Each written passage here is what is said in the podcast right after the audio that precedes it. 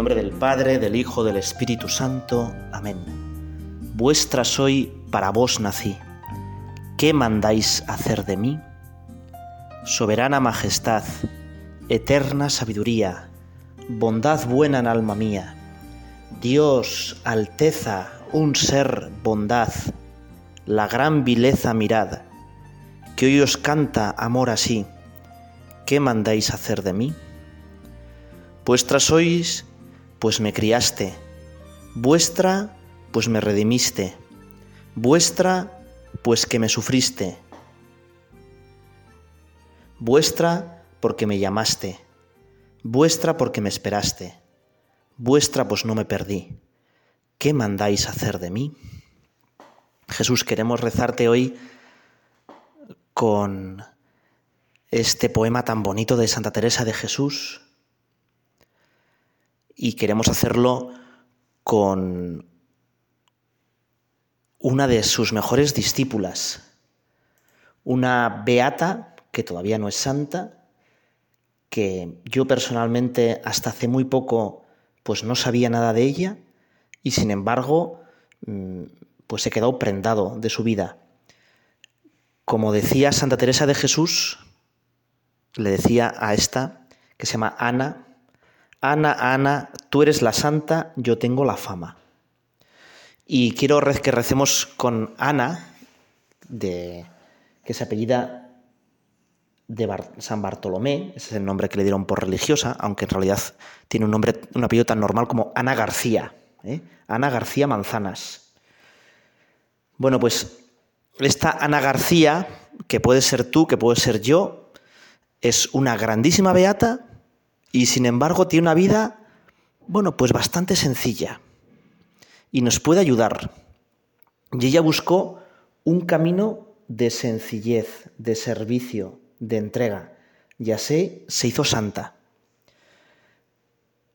Y a veces podemos pensar que, bueno, a los santos todo le sale más o menos bien. Y que, bueno, si uno es santo y reza mucho, bueno, pues no va a tener grandísimos problemas en la vida, ¿no? Pues para nada, ¿eh? para nada. Ana quería una vida de trabajo, de silencio, de recogimiento, y se vio envuelta en una de las mayores guerras pues, que ha habido en la historia. Y se vio envuelta en proteger una ciudad para que no fuera saqueada y sus gentes aplastadas. Y Ana, que quería una vida sencilla y tranquila, pues se vio enfrentada a un cardenal y teniéndose que disfrazar de hombre para escaparse del cardenal. ¿eh? Bueno, ahora vamos a ver un poco su vida, ¿no? Y una vida, pues con dificultades, con muchísimos líos y sin embargo, santa, ¿no? Bueno, Ana García Manzanas, ese es un nombre de soltera, va a ser la Beata Ana de San Bartolomé, que se celebra su fiesta el 7 de junio. Bueno, pues nació en 1549, bueno, de esas familias numerosas, nació en Toledo, en un pueblito que se llamaba Almendrán de la Cañada, y a los nueve años perdió a su madre. Y un año después, cuando tenía diez, a su padre, con lo cual queda bajo sus hermanos mayores, era la quinta hermana. Y sus hermanos mayores, pues una niña de diez años, dicen, bueno, a ver, cuando crece un poquitín, la casamos con alguno más o menos rico y ya está, a descansar. Bueno, pues le quisieron casar con 13 años con 13 años la quieren casar y ella se niega, eh, dice que no, porque ella muy pronto eh, tenía inclinación a la vida religiosa. Y de hecho, ella cuenta que en la infancia, bueno, en esos años de, de la primera adolescencia, pasaba largos ratos rezando, rezando. Le habían enviado sus hermanos a cuidar los rebaños de la casa, sobre todo de ovejas, Y allí con las ovejas se dedicaba muchos ratos a la oración. Y también decía, pues que hacía penitencia. Total que le presentan a su futuro marido, al que habían elegido sus hermanos para que fuera su marido. Es un señor pues ya bastante mayor, de más de 30 años, y ella suplica a Dios que la libre del matrimonio y que dice, si me voy a casar, solo contigo, mi Dios. Los hermanos eh, dicen, bueno, pues si te vas a meter monja, a las Jerónimas, que era una orden, pues como bien, ¿no? Una orden, pues seria, pero ella, no sabemos cómo lo conoce, conoce a que cerca hay una monja que se llama Teresa, que ha fundado una reforma del Carmelo. Total que, que hermanos dicen que no, que esa monja está loca, incluso llegan a las manos. Un hermano suyo llega a cuchillarle por no querer obedecerle. Bueno, finalmente los hermanos pues dicen, pues si no vas a, no quieres ser monja jerónima, nada, y entonces te cargamos de trabajos. Total que un tío suyo intercede por ella y ella consigue entrar en el monasterio de Ávila con Santa Teresa. Pero, aquí está lo un poco curioso, a pesar de que sabía leer y escribir, aunque, bueno, tampoco había podido demasiado, pero como vais a ver luego, no le faltaba ingenio. Le había faltado tiempo para aprender cosas, ¿verdad? Bueno, pues a pesar de saber leer y escribir, ella quiere entrar como lega, es decir, para encargarse de los últimos trabajos. De los últimos trabajos. Y porque ella lo que aspira es a una vida humilde, una vida de servicio, como la que hacía Jesucristo. Así que entra como lega y se ocupa pues del torno, de atender a las visitas, de comprar las cosas y de enfermera. Dicen que jamás estaba ociosa, ¿no? Que siempre está bailando, cosiendo, escribiendo. Y Teresa de Jesús, en esta hermana bastante más joven que ella, se fija y aunque es lega, dice, llevad a mi celda que quiero que sea mi compañera. Y va a acompañarle en todas sus fundaciones. Va a ir a Valladolid, a Salamanca, a Villanueva de la Jara, junto a Santa Teresa. Santa Teresa era la que confiaba en ella para los asuntos materiales padecía, reía y también enfermando, porque en aquella época, por las medicinas que había y con el frío que pasaban estas mujeres, ¿eh? pues muchas veces enfermando. Juntas vivieron caminos calurosos y fríos, secos y húmedos, desplantes en Burgos y alegrías en Palencia.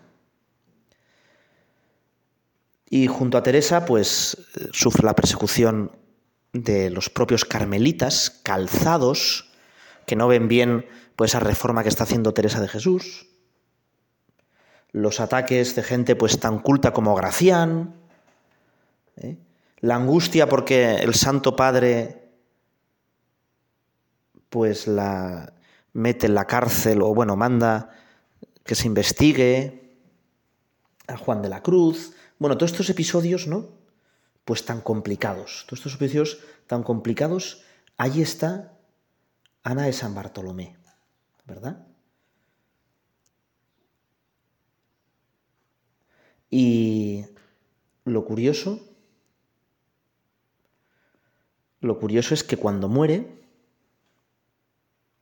la que va a ser como sucesora de Teresa de Jesús, una tal María, María de San Jerónimo, pues se la lleva también con ella, para que le ayude, para que, bueno, se siga encargando como con Santa Teresa de las cosas materiales, de ser como enfermera, y va primero a fundar a Madrid, luego a Ocaña, Y allí en Ocaña, cuando ya habían pasado 16 años de la muerte de Santa Teresa, dice que la noche de Navidad estaba rezando y se quedó dormida.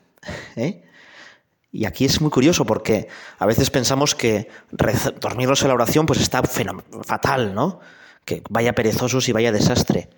Pero Dios a bastante gente en sueños les dice cosas. Y muchas veces también nosotros, mm, bueno, o sea, no es que vayamos a la oración a, a dormirnos, ¿verdad? Pero eh, sería mejor pensar al revés. El momento del día donde estamos haciendo lo que Dios quiere y más tiempo estamos pues junto a Dios, haciendo lo que Dios quiere, es cuando dormimos, si dormimos según Dios quiere, ¿verdad? Bueno, pues total que esta santa eh, dice que se quedó dormida y dice que se vio que entraba como en un mar muy oscuro, que le daba terror y que vio que en ese mar muy oscuro era Francia, era Francia.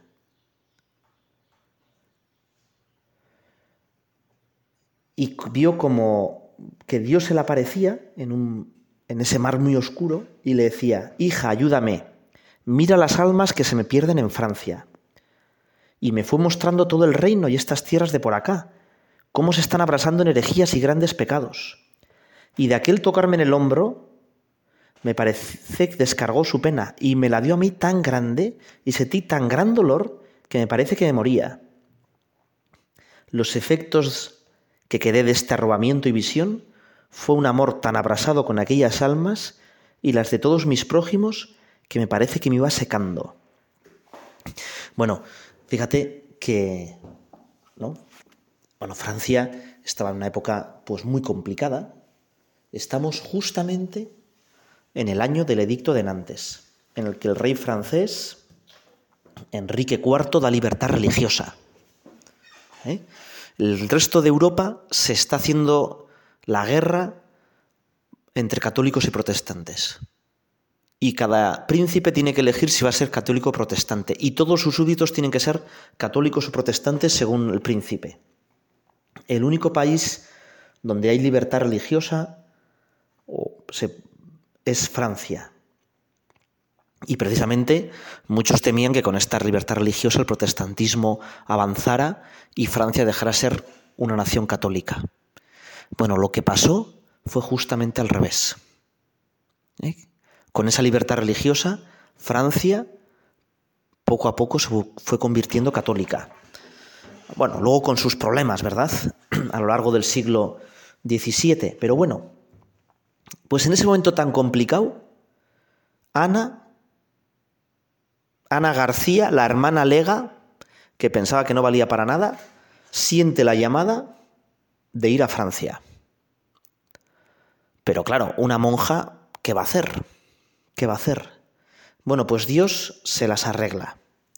Y fíjate que podíamos pensar aquí tú y yo, bueno, lo primero, ella dice que siente eh, un gran espanto y un gran amor por esas almas que se están perdiendo, ¿verdad? Si ahora nosotros miramos nuestra sociedad, cuánta gente pues se está abrasando, está dejando de ser feliz porque no conocen a Jesucristo.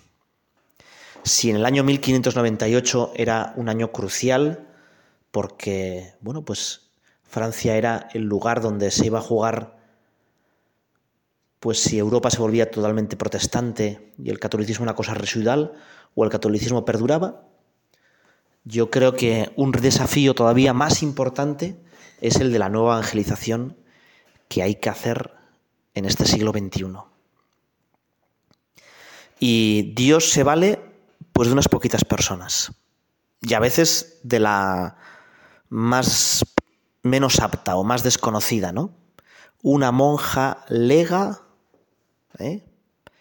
que se ocupaba de lo material, enfermera y el torno española, ¿verdad? Para cambiar Francia y los Países Bajos. Bueno, pues también podríamos decir, bueno, ¿y yo a qué me está llamando Dios? Yo, ¿por qué pongo tantas excusas para hacer lo que Dios quiere? Si a veces no oigo lo que Dios quiere en mi vida, ¿no será porque rezo demasiado poco? ¿Porque Dios no está en mis prioridades?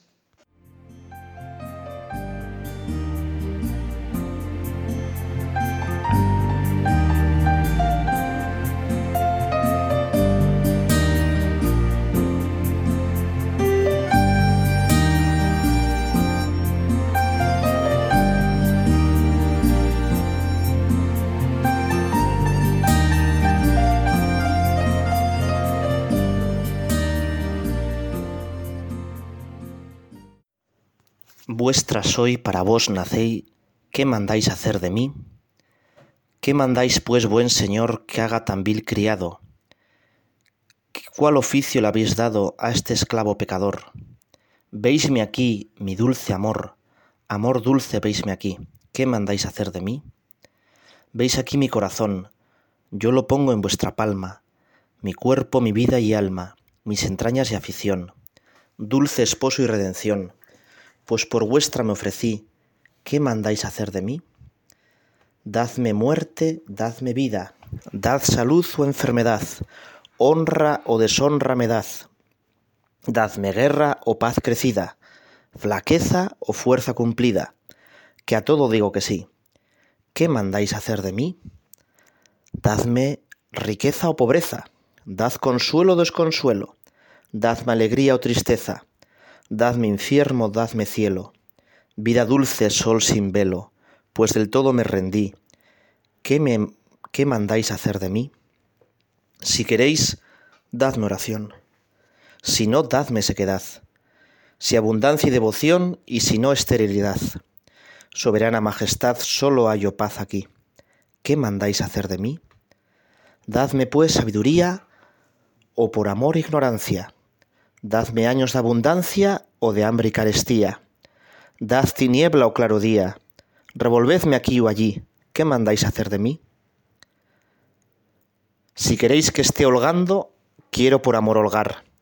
Si me mandáis trabajar, morir quiero trabajando. Decid dónde, cómo y cuándo. Decid dulce amor, decid, ¿qué mandáis hacer de mí? Dadme calvario o tabor desierto o tierra abundosa, sea Job en el dolor o Juan que al pecho reposa, sea viña fructuosa o estéril si cumple así. ¿Qué mandáis hacer de mí? sea José puesto en cadenas, o de Egipto adelantado, o David sufriendo penas, o ya David encumbrado, sea Jonás anegado o libertado de allí. ¿Qué mandáis hacer de mí? Esté callando, hablando, haga fruto no le haga, muéstreme la ley mi llaga, goce de evangelio blando, esté penando o gozando, solo vos en, mí vivid. ¿Qué mandáis hacer de mí? Vuestra soy, para vos nací. ¿Qué mandáis hacer de mí? bueno, una poesía increíble, ¿verdad? Como para pasarnos todo el resto de la meditación, pues pensando en lo que ha dicho Santa Teresa de Jesús. Y es que esto se cumple, ¿no? La beata Ana de Bartolomé va a Francia, ella piensa que Dios le llama allí pues para trabajar mucho por la iglesia, lo hace llamada por un cardenal, un cardenal de grandísimo prestigio, de fama de santidad, el cardenal Berulle, pero va a ser en Francia donde, como suele decir el dicho, cuerpo a tierra que dispara a los nuestros. O dicho de otra manera, las contradicciones internas venidas de la propia Iglesia, pues le van a hacer sufrir más que todos los demás eh, problemas que va a tener. En 1604, este famosísimo cardenal, cardenal Berulle, pues va a España a buscar mm, religiosas que promuevan una nueva evangelización en Francia, ¿no? Que ahí los hugonotes pues tenía muchísima fuerza y se hacían eh, pues especialmente fuertes en barrios populares. Y entonces, pues dice, bueno, pues tenemos que traer unas monjas que sean santas y va a España pues a traer las carmelitas.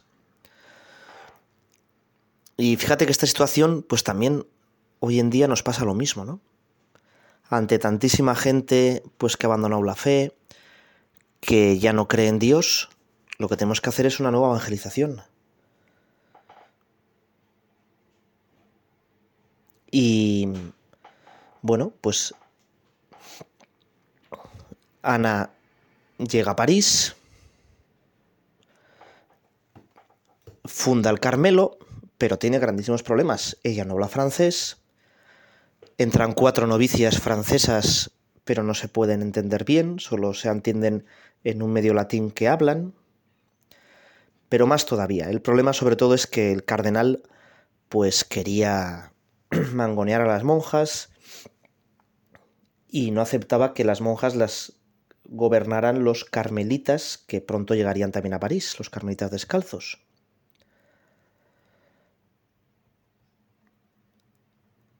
Y entonces ante esto, pues Ana decide que no, que el Carmelo pues no se va a fundar allí.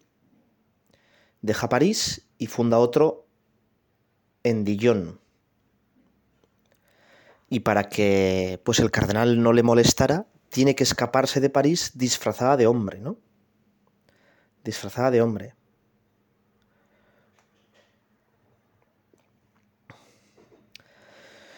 Bueno, sin embargo, pues no Milana, le dicen que hacia el sur del país pues hay mejor ambiente, puede y decide a los tres años de fundar en París y en Dijon fundar otro Carmelo en Tours, ¿no?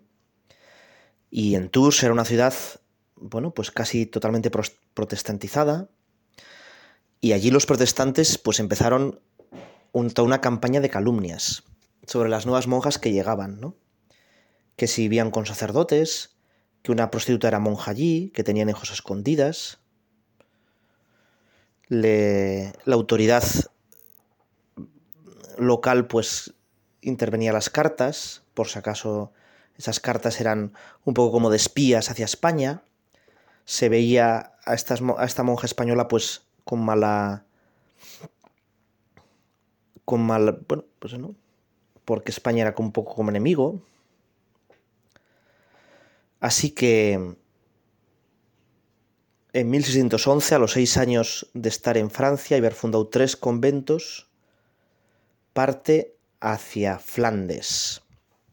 Flandes, que en ese momento todavía no había empezado la guerra de los 30 años, que va a empezar muy poquito, pero donde, bueno, pues el protestantismo tenía una fuerza especialísima. Pero el general de los carmelitas decide que el Carmelo tenía que empezar en Flandes y manda a este hijo obediente a fundar allí. Y llega a Flandes con 62 años. Con 62 años. Dicen que tenía muchísimo miedo de fundar, que ya no lo veía claro, no pensaba que eso podía ser la voluntad de Dios, y en concreto fundar en Amberes, y que la oración Jesús se le reveló consolándola y diciéndole, no temas, que esta fundación resplandecerá con el tiempo como una antorcha que da mucha luz. Fíjate que esto también podríamos aplicarlo a nuestra vida, ¿verdad? O sea, si Dios nos pide algo, pues Él, la, él sacará para adelante todo, ¿no? Y nosotros poner lo que buenamente podamos y, y fiarnos de Dios, y fiarnos de Dios. Pero para fiarnos de Dios, pues rezar mucho y no confiar en nuestro propio juicio. ¿eh? Bueno, llegan a Flandes, allí eh, pues no tenían nada. La casa que eligen para fundar pues es como una cuadra sucia, no tenían dinero, los jesuitas le ayudan, y nuestra santa conoce pues momentos muy buenos y momentos muy difíciles. Con grandísima alegría, una dama de la corte, de la hermana de Felipe II, que era la gobernadora de Flandes, decide, a los pocos meses de llegar allí las carmelitas, que va a entrar al Carmelo. Más todavía, allí en Amberes tienen un proyecto pues ambicioso de montar un convento con jóvenes inglesas, jóvenes inglesas que en Inglaterra no pueden ser monjas, juntarse allí un convento y que Amberes sea un centro de irradiación futuro para la fe en Inglaterra. Y sin embargo ese proyecto pues va a salir mal. Efectivamente, en 1619 surge ese convento carmelita inglés y sin embargo, pues muy pronto ellas no quieren obedecer y piensan que ellas saben más que, que Ana de San Bartolomé y que la misma Teresa de Jesús. Y a los pocos meses deciden pues independizarse de la orden, hacerse un convento independiente. Eso a veces también a nosotros nos pasa, ¿no? ¿Cuántas energías perdemos pues por en el fondo querer nosotros mandar y no obedecer y no fiarnos pues de las mediaciones que pone la Iglesia? Seguramente esas monjas inglesas pensaban que pues una española pues no con muchas letras cómo les iba a mandar o por qué les pedía esas cosas, ellas sabían más, y entonces hacen un Brexit a lo carmelita. Bueno, y la, la, cosa es que ese convento, pues al poco tiempo se extingue.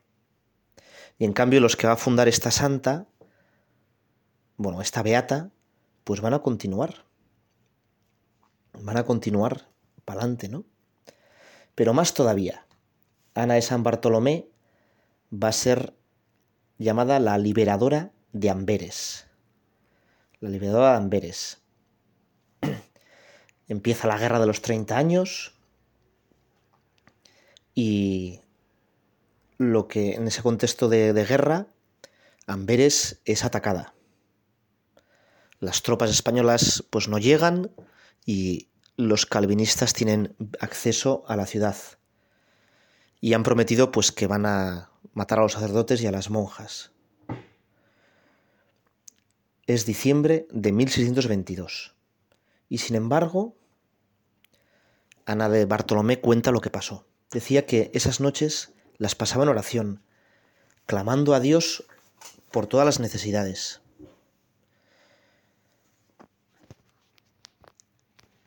Y en...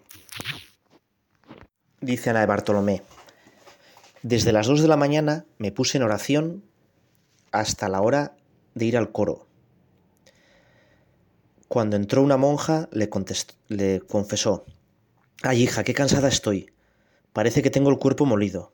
Alguna gran traición debe haber, porque toda la noche parece que he peleado y de la fuerza que me han hecho para que yo rezase, al momento quería bajar los brazos que tenía levantados para clamar a Dios, me decían, Reza más, más, más. Y aunque hubiera peleado con un ejército, no creo que estuviera más cansada, que estoy toda en agua. Bueno, la oración y la mortificación de estas monjitas consigue salvar Amberes. Más todavía, dos años después, los soldados llevan estampas o pañuelos que habían sido tocados o bendecidos por Ana de San Bartolomé. Tenemos que ir acabando.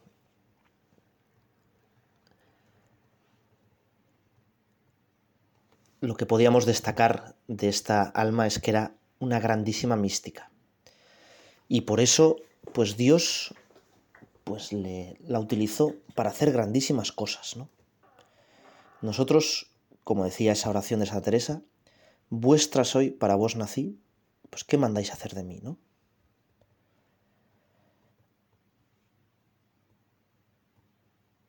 vamos a pedirle que, que nos pongamos en la, en la presencia de Dios, que veamos a Dios en todas las cosas. Las religiosas que la trataban decían que era pues la más simpática, la más alegre en el recreo, a la vez la más entregada a la oración. Bueno, pues que vamos a pedirle al Señor que nos tomemos en serio nuestra vida. Que lo que hagamos, lo hagamos con todo el corazón podíamos relatar sucesos místicos, pero vamos a acabar con otra mujer que también fue toda para Dios. y nosotros queremos ser todo para ella, la Virgen María. Dios te salve María, llena eres de gracia, el Señor es contigo, bendita tú eres entre todas las mujeres y bendito es el fruto de tu vientre Jesús. Santa María, Madre de Dios, ruega por nosotros pecadores, ahora y en la hora de nuestra muerte.